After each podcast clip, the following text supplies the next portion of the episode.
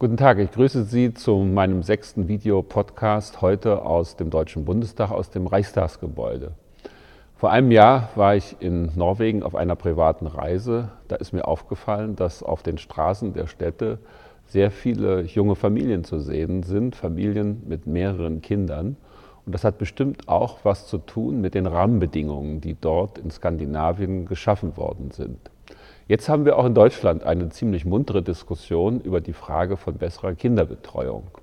Da staunt man schon, wenn dann ein katholischer Bischof eine christdemokratische Familienministerin scharf angreift. Das weist darauf hin, dass es hier auch um ziemliche ideologische Festlegungen geht.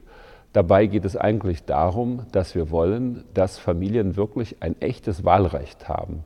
Nämlich, dass man sich aussuchen kann, ob man, wenn man es sich leisten kann, eben die Kinder selbst betreut zu Hause oder wenn man den Beruf und die Frau auch den Beruf fortsetzen will oder fortsetzen muss, eben auch auf Kinderbetreuungseinrichtungen zurückgreifen kann.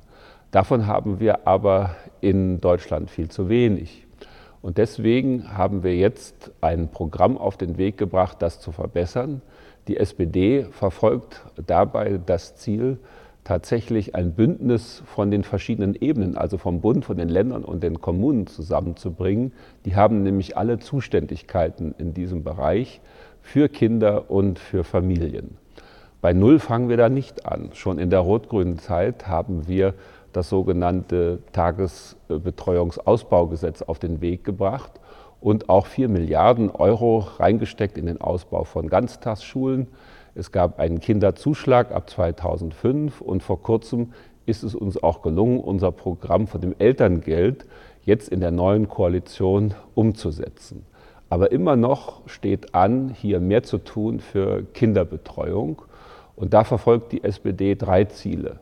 Das erste Ziel ist es, dass es einen Rechtsanspruch gibt auf Kinderbetreuung vom ersten Lebensjahr an bis zum Beginn der Schule. Das zweite, wir brauchen auch eine bessere Qualität und damit auch eine bessere Ausbildung von Betreuern. Und das dritte, das lässt sich allerdings nur stufenweise umsetzen, das ist der, die Freistellung der Kosten von der Kinderbetreuung und auch von den Kindertagesstätten, den Kindergärten und den Kindertagesstätten. Natürlich kostet es etwas Geld und es macht nur Sinn, da auch ehrlich zu sein darüber, wo man das Geld hernehmen will. Das ist nicht sehr populär, aber die SPD hat gewagt, hier zu sagen, was sie denn da machen will, um das zu finanzieren. Wir sehen da vier Möglichkeiten, einen solchen Milliardenbetrag, und da geht es um mehr als vier Milliarden zusammenzubringen. Einmal das Geld zu nehmen, was eingespart wird, dadurch, dass eben einfach weniger Kinder da sind, zum Beispiel beim Kindergeld, also das, was, mehr, was weniger ausgegeben werden muss vom Staat. Zweitens, wir halten es für verantwortbar, bei der nächsten Erhöhung des Kindergelds eine Verschiebung von 10 Euro vorzunehmen, also einen Aufschub einer solchen Erhöhung. Wir glauben außerdem, dass bei den Freibeträgen, die es für Bildung, Erziehung gibt, hier ein, eine kleine Reduzierung vorzunehmen. Und schließlich glauben wir auch, dass man beim Ehegattensplitting eine Begrenzung einführen kann. Wenn man das alles macht, hätte man 4,7 Milliarden Euro, um hier eine Verbesserung der Kinderbetreuung durchzuführen.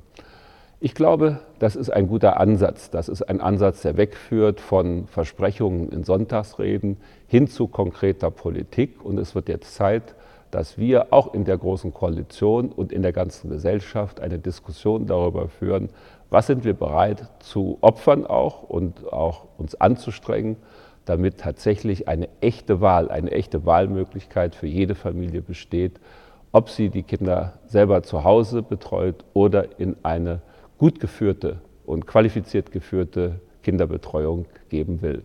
Vielen Dank für Ihre Aufmerksamkeit.